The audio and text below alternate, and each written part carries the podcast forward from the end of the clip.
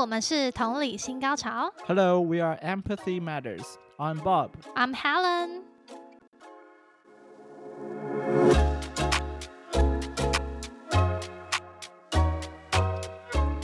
今天的话，我们想要来跟大家聊聊，就是食物的浪费这部分。我不知道你们有没有经验，就是有时候可能食物买太多，然后最后可能呃有效期限到啦，或什么之类的，就只好丢掉。Bob，你有这种经验吗？有还蛮多的，其实就 是对，因为最近又是夏天，然后这里很热，所以很多东西就是放在呃室温的话，很快就坏了。所以然后你可能没有预想到，所以就可能需要丢掉，所以就觉得蛮浪费和可惜的。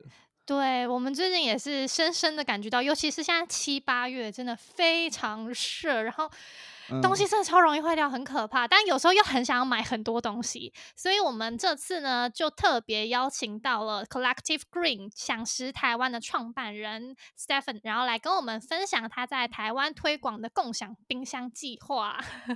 不知道大家有没有听过这类似相关的计划？对，就他，但是他又跟那个食物银行不一样哦，嗯所以我们等下请请 Stephen 来跟我们分享一下这计划的内容跟他怎么呃运作的。对，然后这集也比较特别，我们可能会主要以英文的部分来进行我们的访谈。对，所以大家如果想要稍微练习一下英文听力的话，也可以就是继续，或者是我们都会在以中文的部分将内容分享到我们的那个 Instagram 跟 Facebook。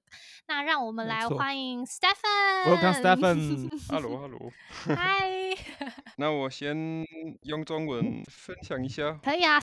那很开心，呃，今天来跟你们分享一下我在台湾在做什么，还有嗯介绍一下我自己。我是社特凡 Food Sharing 台湾的创办人。嗯我二零一五年来台湾学中文，还有在台大跟中研院那边当研究助理。哦就嗯二零一六年开始做那个 food sharing，以后嗯还要做一些做 collective green 跟一些另外一些活动。project，嗯嗯嗯，对。哦，所以当初你会来台湾，是因为要来学中文，是因为这样子吗？对，其实第一次是二零一三年，二零一三年就来了，对，因为那时候我嗯德国的大学跟台大合作，所以我去，哦，所以 exchange program，嗯、不一定是 exchange，就是我去台湾做一些研究。哦，OK，是有哦关于这个环境方面的研究嘛？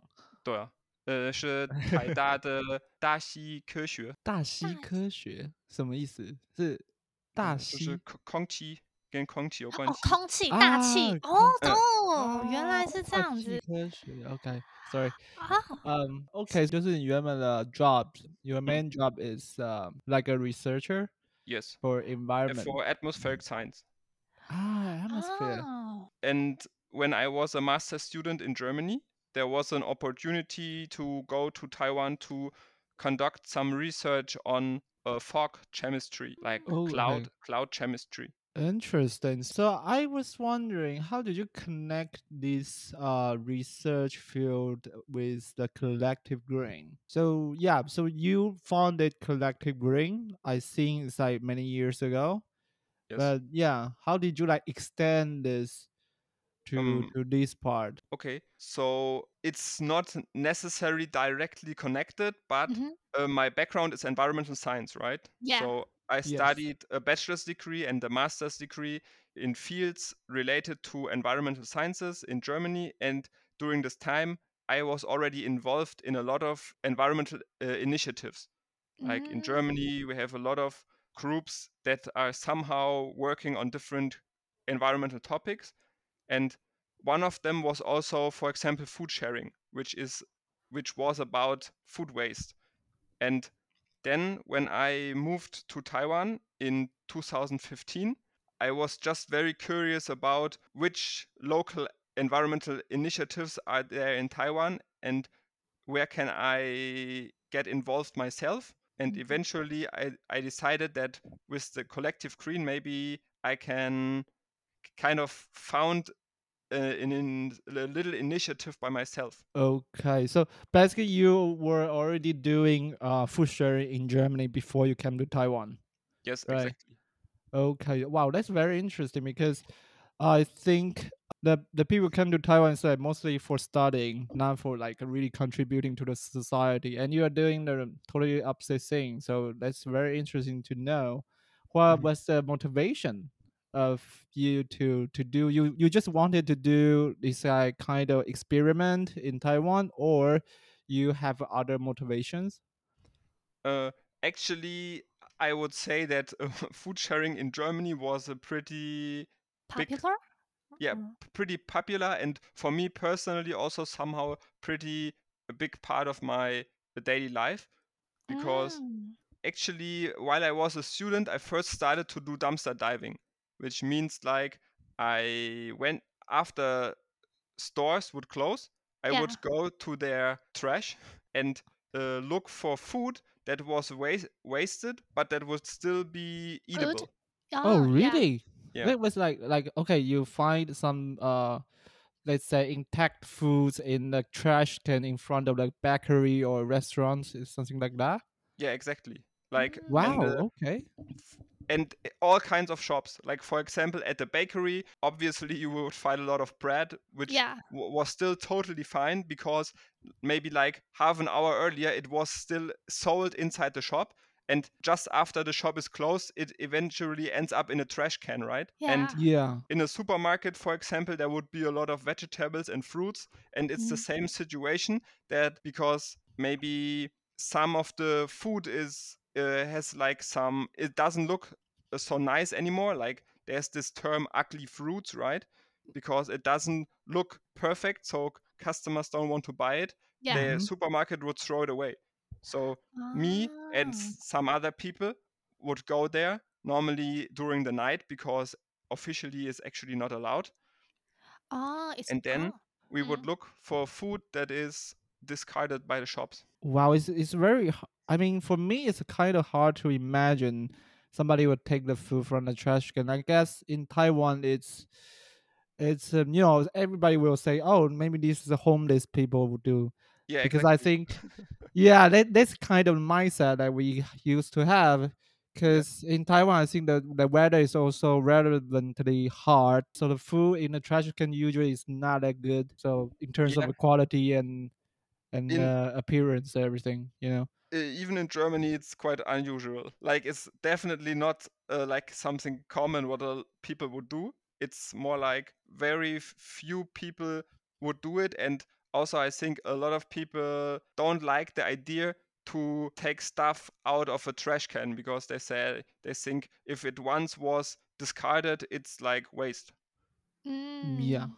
But Okay. yeah, I also have to say in Taiwan the situation is even a little bit different because as you said the climate is pretty warm and there's a lot of like insects and maybe Yeah, insects. cockroaches and rats Yeah. but Yeah, exactly. Mm. in Germany especially in winter it's more like a like a fridge or a freezer you mean the trash cans could be a freezers, right? yeah yeah, I I never seen like any like uh small animals or like cockroach in in Germany. To be Yeah. honest, like so. And think- I mean, for example, a lot of food when it's discarded, it's still in its package, and also a lot Ah, of okay. a lot of uh, vegetables or fruits. For example, bananas, they have like a natural package, right? It's like a before you eat them, you will peel them anyways.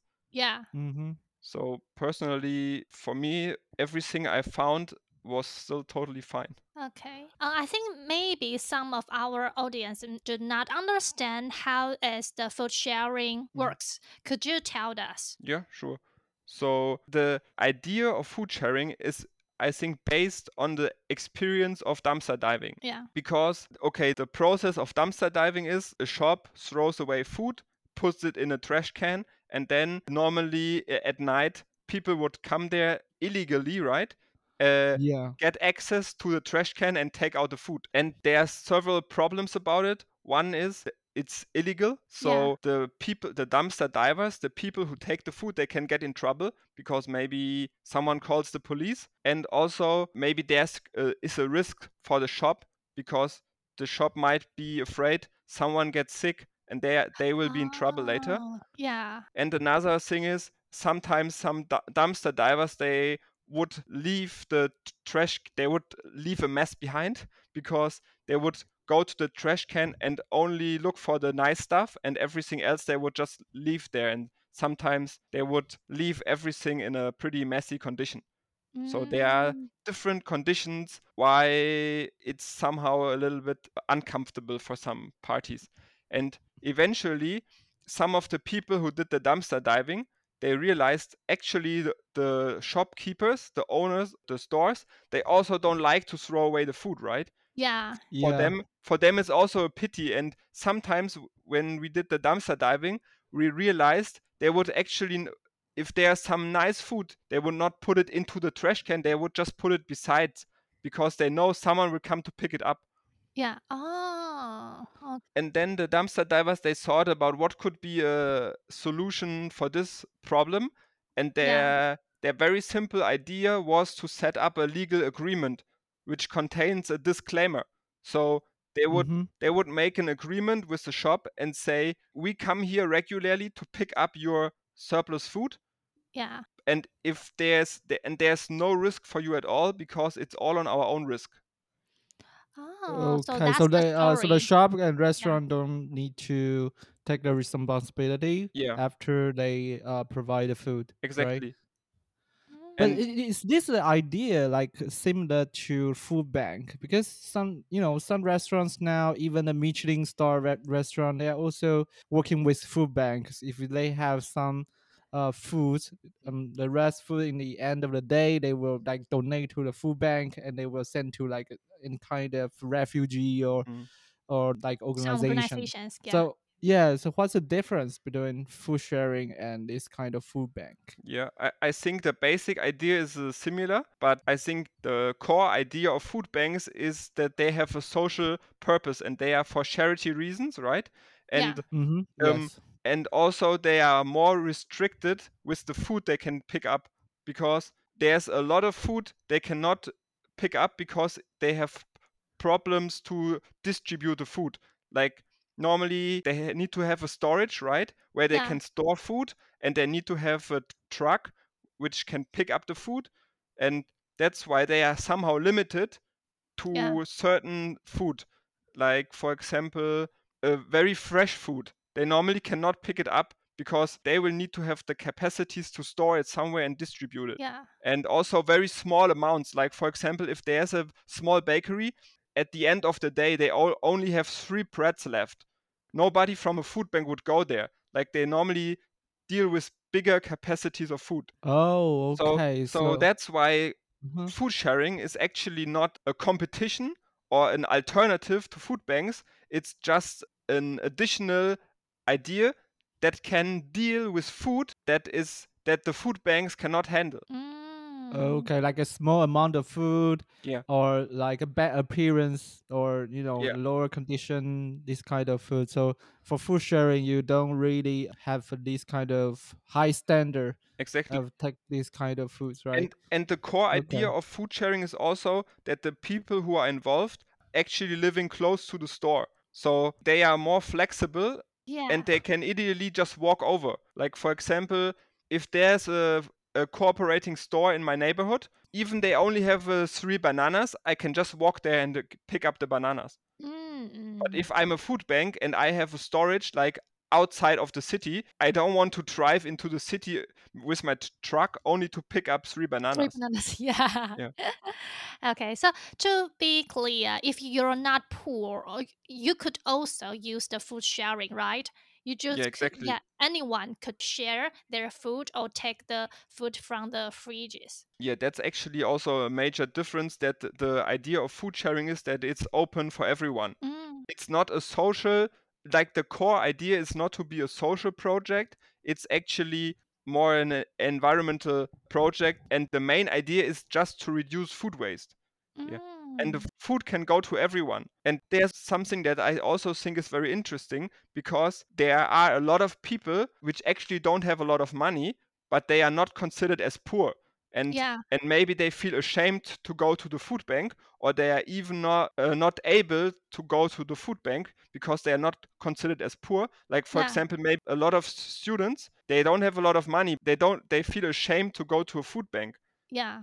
so for them food sharing is actually quite nice because it allows them to also have access to food without having to register at a food bank Yeah. And without any Mhm. pressure. Yeah. yeah exactly Okay. Let, let me summarize a little bit. So basically this food sharing process is like you get the restaurants or shops to work with you and then there's somebody will take care of these foods. For example, maybe there's a bakery.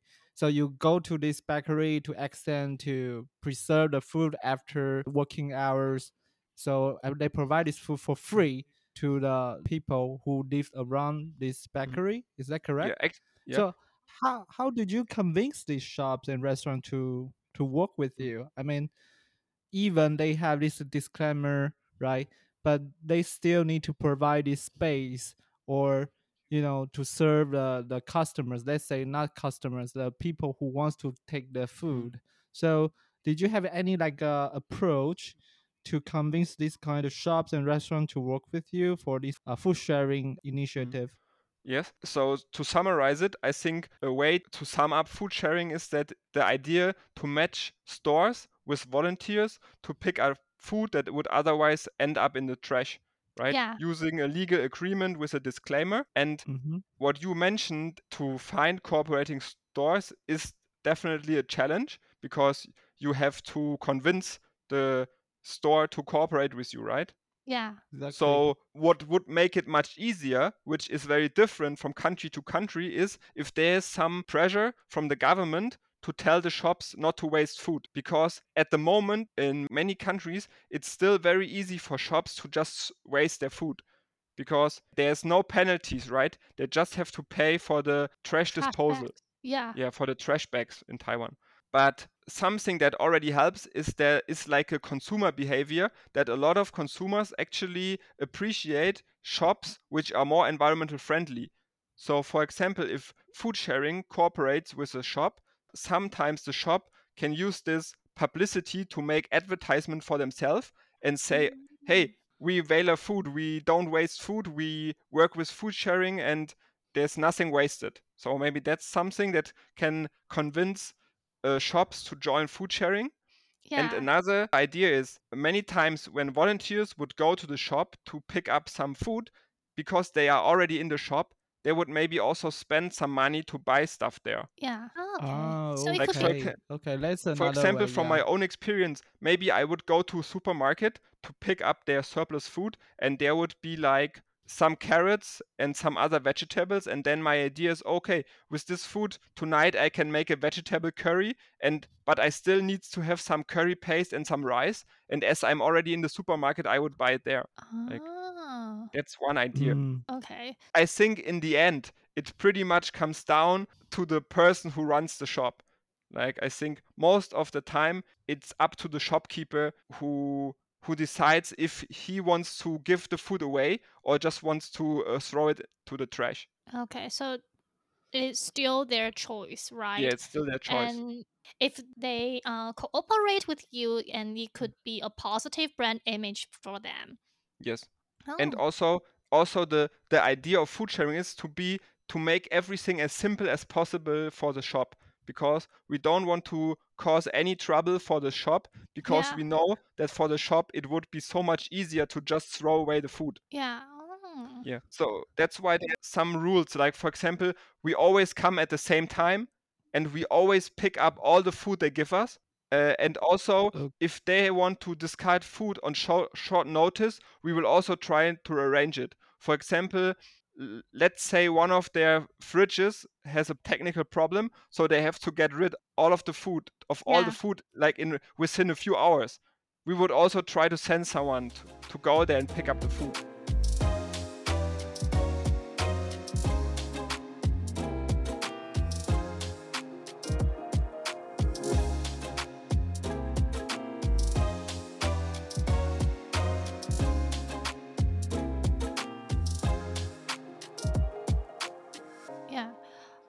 Okay, so now I got the Mm. idea clearly. So you kind of have this, kind of protection for the food provider, let's Yes. say, right? The shops and restaurants and bakery, etc. And but for the let's say the food Mm. receiver, the volunteers, do they if they really have some Mm. problem like about the food quality and everything, you know, they got Mm. diarrhea after they had these food is that possible for them to report it or you know is there any protection for that What we try to do is to also educate people to use their sense to decide if they want to eat food or not. I mean, Mm. th- that someone gets sick from food can always happen and it's Yeah. also it's always difficult to tell how it happened right like Yeah. you, Yeah, if you exactly. buy food from three shops and then later you get sick it's hard for you to tell Which, food restaurant? was it right? yeah. so so Mhm. what we are trying to do is also educate people like even if some food is expired it doesn't mean that it's uh, it abruptly turns bad right Yeah. just use your common sense like Yeah. smell it and taste it and then d- decide by yourself if you want to eat it or not because i also don't like this idea that we give the give all the responsibility to the shops and we say oh today my yogurt expired so it's bad Mhm. and if i eat it i will be sick i mean you can still eat it even weeks after Ah. it's expired and it's still totally fine Yeah. so ideally people so you are also having this kind of educational program to educate all the volunteers or this kind of food saver about what kind of food you should choose or uh, how to evaluate the condition of food right Yeah, actually, I think the food sharing, uh, the way I, I or we did it in Taiwan has three pillars. Like the first one is food saving, which means you go to the shop and you pick up the food. And the second one Mhm. is food sharing, which means you share the food that you picked up with other people, which you can do through the public fridges. And the third one is more like food education, where we would provide a lot of material to explain people how food sharing works and also Mm. try to educate people about the food waste problem in general. And I also went to a lot of schools and other events where I gave some presentations Mhm. about food waste. And I think that's even the most important part of the whole, whole yeah work. yeah for me the education part maybe is the the most important because if everybody has this idea the concept and they have this kind of mindset of course they will affect the people around them right? So it is gonna be have like a long like promising eff- effect during their Yes, life. So and, i think and also with food Yeah. food sharing right we can deal with the food waste but with food education in the first place already stop people from wasting food. Like if we teach them very young they will probably later even won't f- waste food. Okay, Okay. yeah yeah exactly. I think the education is um so is the yeah key i also think so. part yeah of these uh, three pillars. Okay i think that's very interesting to know. You also define these uh, three directions uh, for food sharing Yeah, so I'm also wondering, so how do you attract people to join as a food saver in Mm. yeah. maybe i can break down the whole story how, how i did it in taiwan because Mhm. when i arrived in taiwan in 2015 Yeah. one of the things I really missed from Germany was the food sharing, right? Going Yeah. to pick up food, maybe even doing the dumpster diving. And then I was asking myself if this works in Germany and it's becoming quite popular, then why shouldn't it work in Taiwan? And Oh. and I also saw so many bakeries and coffee shops in Taipei. So I thought if maybe I can just start with one bakery Yeah. try to work with them and then maybe i can just build up my own food sharing system in taiwan so so i Oh. just uh, maybe a, a little bit naive i just sent messages to yeah. random bakeries in taipei like when Mhm. i walked on the street and i saw some small changes or some bakeries i would just uh, contact them and send an email and Oh. eventually there was one bakery like Yeah. a lot of bakeries they wouldn't even reply like Oh, really? Maybe yes they didn't check.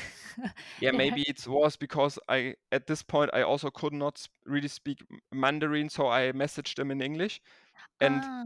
uh, yeah mhm. there were a lot of bakeries who also replied me but they said because of the legal situation they don't want to join or they said they're already working with food banks and then Mm. there was one bakery like a german bakery who said they already heard about the concept from germany and they would be willing to try Oh, so was- that's your Wow, that's nice. yeah it was a german bakery it's called oma ursel a small chain in taipei Okay. so that's how i eventually already had the bakery right and Yeah. in the next Mhm. step food sharing is all in german right Yeah. So I just had Yeah, to translate it into Chinese and also adjust it to Taiwan uh, legal situation. So because in Germany the law says if you receive something as a present, uh, the the person who donated it to you is not legally responsible for it. Something like this. It's like a, a law which makes it easier for companies to donate food Oh. And I had a Taiwanese friend in her family was a lawyer, so the lawyer helped me to set up a legal agreement which is also in accordance with the Taiwanese local law. And then we set up everything in Mandarin and we gave it to the bakery. And the bakery's lawyer also checked it. And eventually they said okay seems uh, le- legit. And then we decided okay we can start picking up uh, food. And Yeah. then I set up a Facebook group which was called Food Sharing Taiwan, and I went to some environmental events and I told people about the idea and that I'm looking for volunteers to join me to pick up the food. Okay, wow. Actually, there are a lot of steps and works behind it, right? Like, in order to achieve uh, this food sharing idea in Taiwan, you contacted so many people and uh, bakeries, everything, and finally you made Yeah, it. so I think bes- Well, that's quite incredible. besides studying Mandarin, I spent all of my free time on working on food sharing. And of course, I also had never been uh, possible if I would not have had a lo- lot of Taiwanese friends who helped me. And at the same time, Mhm. it was also good to improve my Chinese because we worked on the a lot of in material together, and everything was in Chinese. And we also met a lot of people, so I could use my Mandarin to practice. And in total, it was a very exciting and fun time. yeah. Oh, yeah, yeah. I think that's also helping you to learn Chinese. Yeah. Is a very good way. But okay, um, so you were mentioning there's food sharing in Germany, right? So we're wondering if there's any like challenges or a culture difference between Taiwan and Germany. Like, can you share with us about this kind of thing? Mhm. Yeah, did you have any challenge that is happening in in Taiwan but it's not happening in in Germany or Or like you know like the other the way around? biggest differences Yeah. between Taiwan and Germany. Yeah, I mean, of course, the beginning was very frustrating because there were uh, lots of problems. For example, like when when people agreed to go to pick up food, eventually they didn't go. So the bakery would call me and they say, "Why why no why is nobody coming today?" And then people just forgot Ah. to go. Or also, it was very difficult to find uh, new shops because Yeah.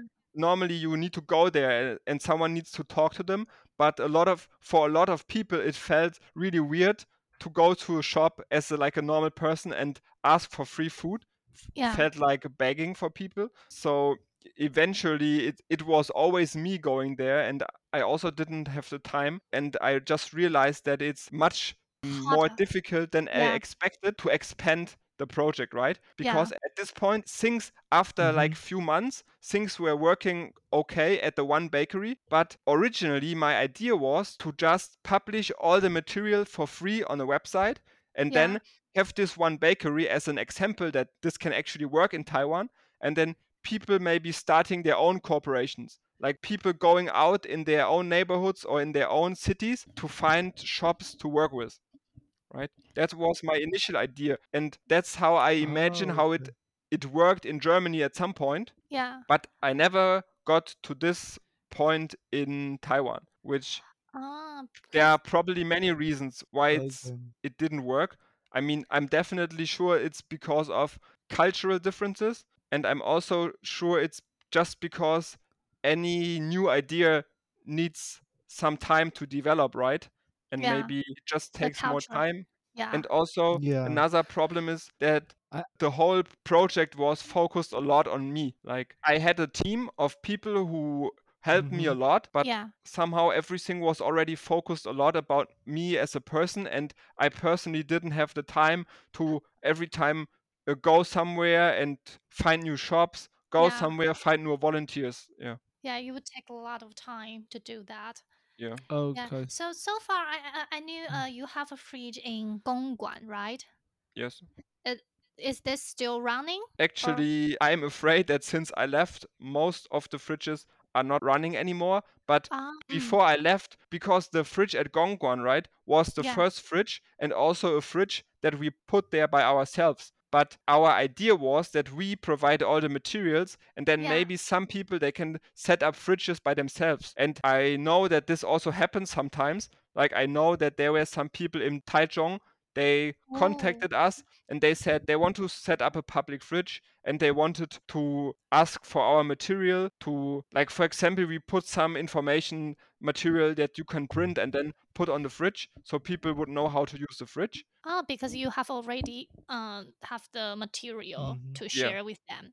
so Oh. eventually i think the main idea was to provide all the material to Yeah. enable people to do small food sharing initiatives by themselves Yeah, to mot- motivate people. Yeah because Ah. that's also how it works in Germany and it's not like there's a c- group of few people who maintains the whole project it's more like Yeah, yeah, exactly. I think that is the, the best, you know, the, an ideal way to Yeah. to expand this kind of initiative, right?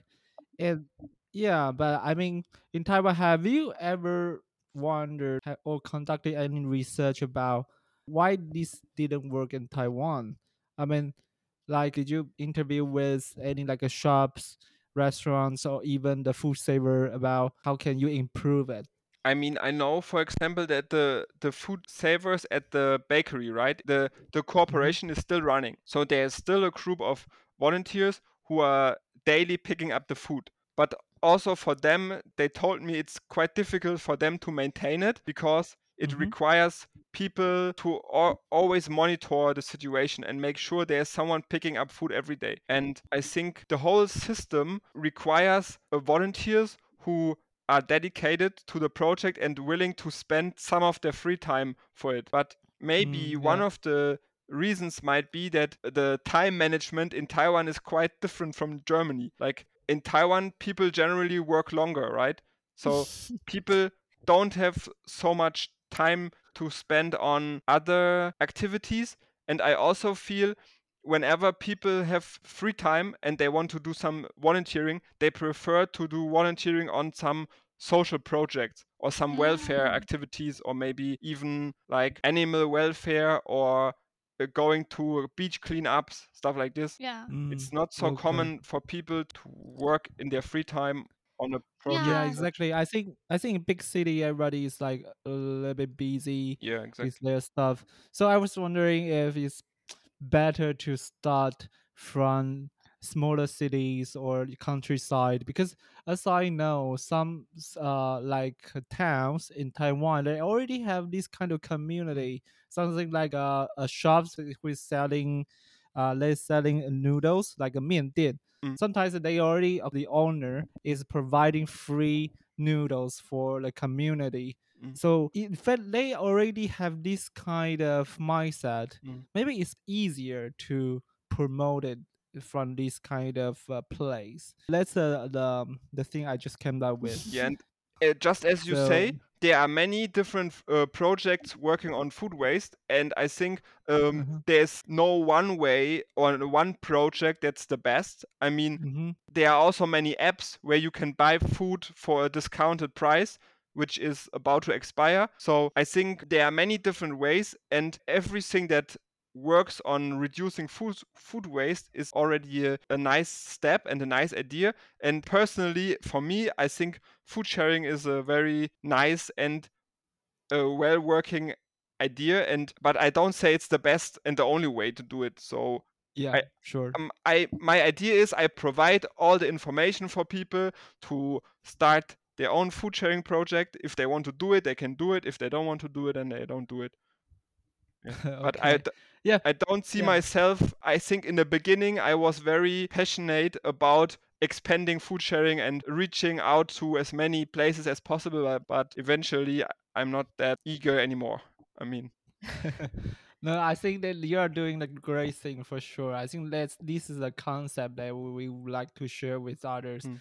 Because that's uh, the first thing why we uh, inviting you to to share your concept and everything. Yeah. So yeah, we're thinking that. So what's uh, food sharing's next step in Taiwan? Do you have any Future like plan? a plan for that when you come back to Taiwan? Are you do you- are you going to continue this initiative or do you have any plan for that? I think currently that's also one of the reasons why I started the Collective Green initiative because Yeah. I realized I would also like to be involved in many other environmental topics. So, Yeah. and for me, the main or the key is to connect people, do networking and educating people. So that's why Mhm, Yes, yes. what in the end I enjoyed most about food sharing was just sharing about food waste and sharing about different ways of reducing food waste. That's why if I decide to go back to Taiwan and work on food waste again, then I would mainly try to focus on the educational part.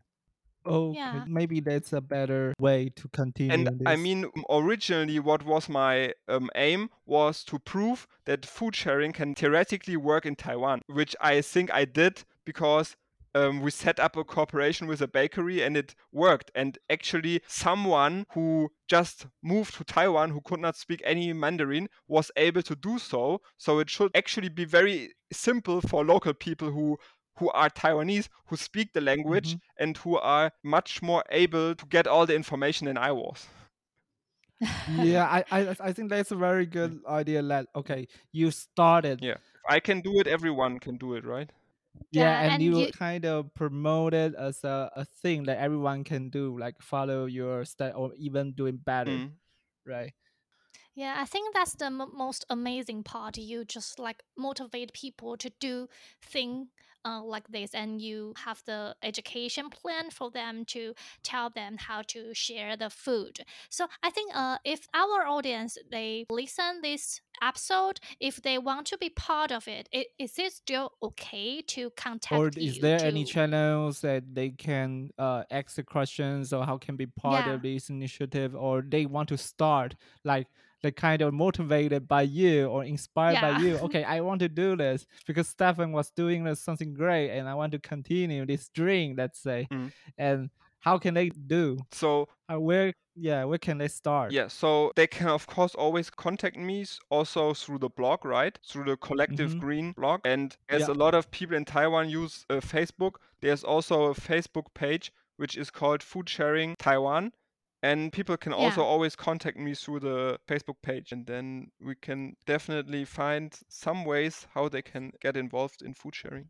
oh so you are also Great. managing this facebook page Yes. or there's a, another team member is managing that uh, in the past we had different team members working on different topics but as we are not so active anymore currently Mhm. just all the messages from the facebook page are delivered to my personal email address oh Oh, okay But I just sent a lot of Mandarin messages to you.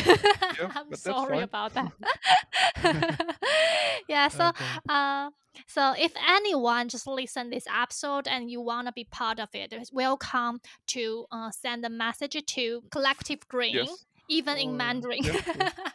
or because I just sharing did. Taiwan. Uh, I think it's Yeah. called 享食 Taiwan, Yeah, right? yes. Okay. Yeah. I think uh, Stefan will reply you for Yeah, sure. Like they, like he replied us. yeah, so I think um this interview is coming to an end since we only have limited time. But but even though our time is limited, we still like to thank Stefan for all these inspiring stories and the experience uh, that you have done in Taiwan. okay So I think that's um yeah, let's keep in touch. Mhm. So anyone interested in what Stefan does or what is he doing, please Google Collective Green or Food Sharing Taiwan for more details and information. yes So their website, I think their website, your website is also available in both Chinese and English, right? the website collectivegreen.de Mhm. f- features all the projects i did because besides food sharing i did a lot of other things in taiwan and you can Yeah. find out about it on the blog and there's also a page where you can see all the media information like there would be some tv uh, reports and some youtube videos and some newspaper articles which i all collect on the collective green platform 对啊，所以其实除了呃这次我们聊到的享食台湾，其实享食台湾只是呃 Collective Green 下面的某一个 project，right？、嗯、对，Yes。所以，如果大家有任何的兴趣的话，真的很欢迎大家可以去呃看 Collective Green 他们的网站这样子。然后他们也有就是像我们刚刚所提到的，有很多那个 Facebook 的粉砖，然后还有很多的影片，大家可以去多多关注。因为其实不管是我们这次有提到的，就是 Food Sharing 的部分，其实还有很多呃方式的层面，我们可以来一起呃保护我们的环境，然后让这些浪费变得更来越来越少。好，那我们今天非常谢谢 Stephen 的分享。Thank you, Stephen, for for your sharing. Yeah, appreciate it. 今天就差不多到这里。没错，就这样，谢谢大家，拜拜。